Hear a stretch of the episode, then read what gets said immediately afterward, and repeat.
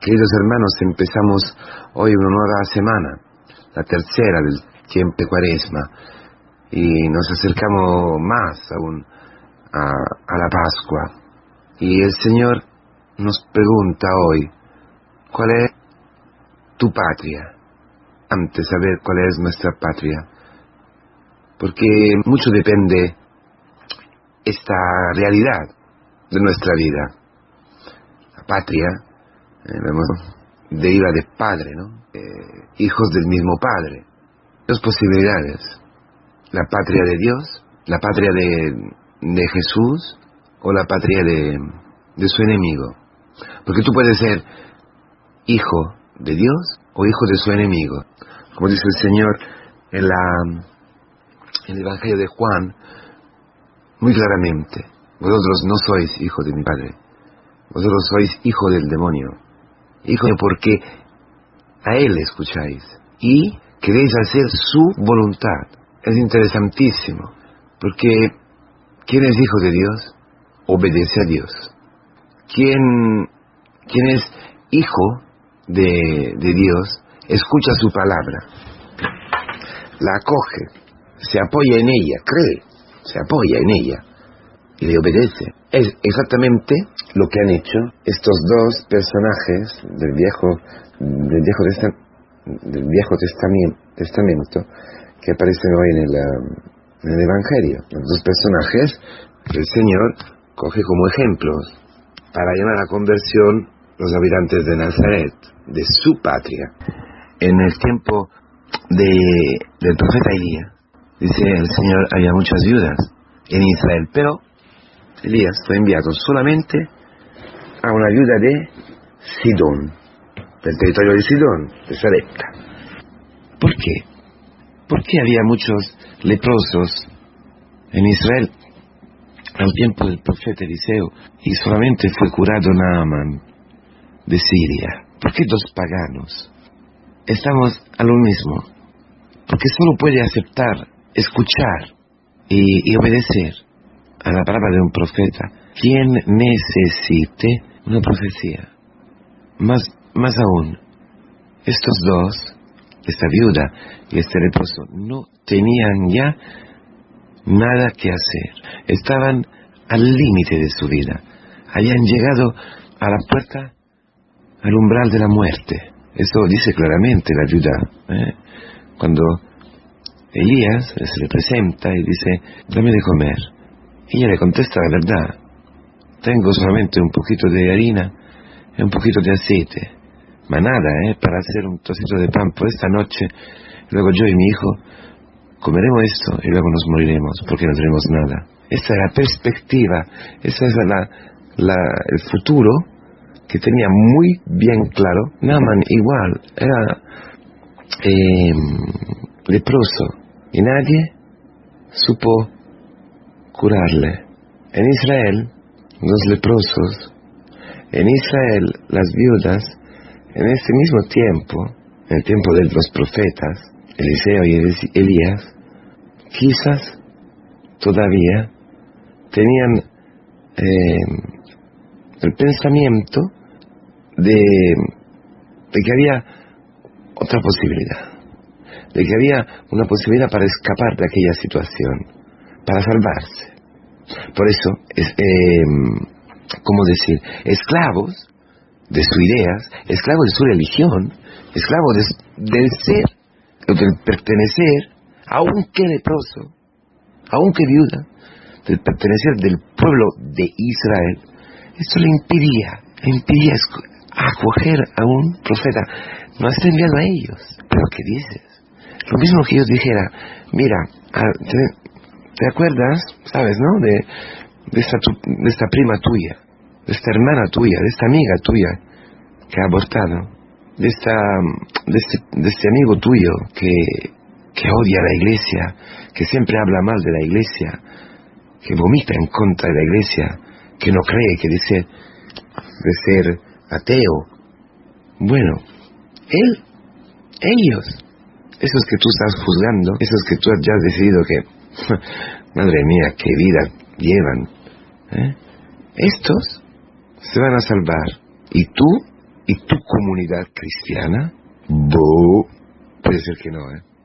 Es mucho más fácil que tú no vas, no vas a, a, coger el profeta, la profecía. Sin embargo, ellos, esta prima tuya, esta amiga tuya, este eh, compañero del trabajo, este vecino de piso, estos terribles, divorciados, que han abortado, que tienen un amante, que vomitan contra la iglesia, estos están agobiados. Estos están, que ya no pueden más, están más preparados que tú a coger el, profeta, como ocurrió en Palomeras Altas, cuando se fue Kiko Argüello, en el lejano 1964. Ellos, los gitanos, pobres pecadores, acogieron el profeta, acogieron este joven el que se fue allí con la guitarra, eh, acogieron la palabra, el querigma, y apareció una comunidad de pecadores.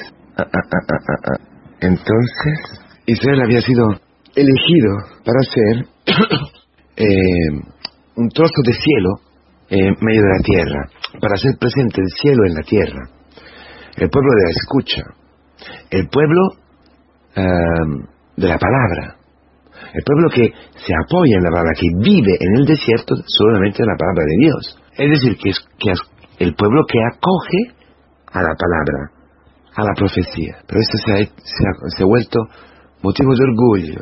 Eso ya no bastaba. Eso, como Adán y Eva, ¿eh? engañado por el serpiente, por el, el ángel más, más resplandeciente, que pero estaba totalmente cogido por el orgullo, por la soberbia, para querer ser como Dios, ha precipitado. Así Adán y Eva, así el pueblo, así estas viudas en Israel, así estos leprosos, y son viudas y leprosos, pero como la imagen del Señor, estaban ciegos sobre su realidad, de una forma o de otra, como tú y como yo, que no pensamos de ser tan leprosos, tan viudos, como decir, es que algo, algo todavía puedo hacer. Yo estoy en la comunidad, ¿sabes?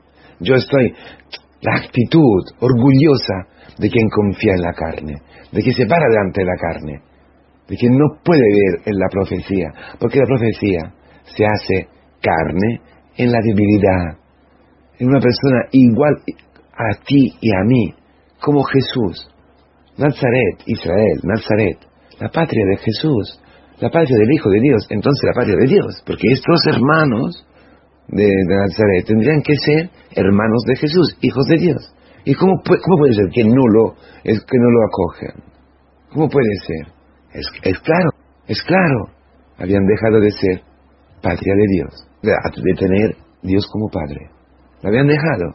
Se habían consignado, entregados al demonio. El demonio siempre hace una cosa. Te oculta la verdad. Te oculta hasta tu identidad. Por eso tú dejas de ser hijo de Dios. Te, te conviertes en hijos del demonio. Hijo de su mentira. Hijo de uno que te inyecta una mentira terrible sobre tu vida, sobre tu historia, sobre lo que sea. Porque toma ocasión de la carne para hacerte tropezar, para hacerte escandalizar, para hacerte revelar. Es muy, muy profundo esto, hermanos. Un hijo del demonio, le obedece a él, no tiene capacidad de obedecer, porque no reconoce autoridad al profeta, que se acerca a él en la misma debilidad suya, en la carne, en la historia. Es un profeta tu mujer, es un profeta tu hijo, es un profeta tu padre, es un profeta tu hermano. Es una profecía con la que, con la que te está hablando Dios. Este problema en tu, en tu trabajo, este problema eh, en tu cole, en la relación con esta persona. Es una profecía, el paro, es una profecía la enfermedad, la soledad, la depresión, es una profecía. Es Dios mismo que te está haciendo hijo suyo a través de un profeta. Pero es importantísimo que sea revestido de la misma debilidad tuya. Porque tú, así como es, puedes ser hijos de Dios hijo de Dios. No tienes que llegar a ser no sé qué, una cosa extraordinaria, una persona extraordinaria con poderes extraordinarios. No, Dios se ha hecho como tú, porque tú no tengas miedo frente a Él. Pero el demonio se, ha puesto allí. Dios tenía que hacerse hombre para que el hombre lo pudiera eh, acoger, pero no solamente, mucho más, porque el hombre podría ser, eh, hubiera podido ser salvado, tenía que ser un hombre, con la misma carne, pero con dentro la naturaleza divina. Ese es el profeta. Los habitantes de Nazaret no han podido aceptar esto, se han escandalizado. Como tú te escandalizas de tu mujer, como tú te escandalizas de, de las personas, de los hechos que, que te humillan, que te hacen sacar de tu corazón la maldad, la, el mal, el pecado, para que sea perdonado, para que tú te puedas reconocer peor de los demás, para que tú puedas reconocerte hoy como estos paganos, como esta viuda, como este eh, Naaman el Ciro. Solamente así tú podrás acoger a Cristo que viene a tu vida. Solamente así tú podrás humillarte de verdad y decir, sí, lo acepto, no soy Dios, he vivido hasta hoy como un hijo del demonio, pero eso no me ha llevado a ningún sitio sino a la muerte. Entonces, Señor, dime qué tengo que hacer. Dímelo, por favor. Obedecer. La vida se ha apoyado a la palabra absurda, si quieres, de Elías. Estaba para morirse y Elías le va a robar su última cena. Esto ocurre muchas veces en nuestra vida, ¿verdad? Estoy para morirme y mi mujer me pide que paciencia, me pide que el tiempo, me pide que, que la escuche. No tengo, no, no, tengo dinero. Estoy cansado, estoy cansada. Ya no puedo más con mi alma. ¿Y qué me pide la profecía? ¿Qué me pide el profeta? Abrirme a la vida. ¿Qué me pide entrar en esta enfermedad? ¿Un cáncer? ¿Un problema serio? Si estoy muriendo. La viuda obedeció. Apoyó su vida en esta palabra. Y no terminó, exactamente se cumplió lo que le había dicho el profeta. No terminó la harina, no terminó el aceite. Ella comió, se convirtió ella misma en fuente de vida. Ella que estaba, estaba al umbral de la muerte, allí en este umbral de la muerte, la palabra del profeta, la palabra del profeta, la echa resucitar. Ha cambiado completamente su vida. La convertida en una viuda sin esperanza, en una esposa llena de esperanza, un signo para todo Israel. Leia, una pagana, como tú, porque tu corazón es pagano, te estás por morir, para morir, ya no puedes más. Escucha la palabra del profeta, como Naamán, que le ha dicho Eliseo, baja siete veces en el Jordán, pero que me estás diciendo, no tengo eh, ríos en mi, en mi país, tengo que ir a este río pequeño. Menos mal que Naaman tuvo un consejero, un hermano, que le ayudé, le, le ayudó. Digo, y le dijo, si te hubiera pedido una cosa rara, lo hubieras hecho, ¿no? Halo, halo, baja, no tienes que hacer nada de especial.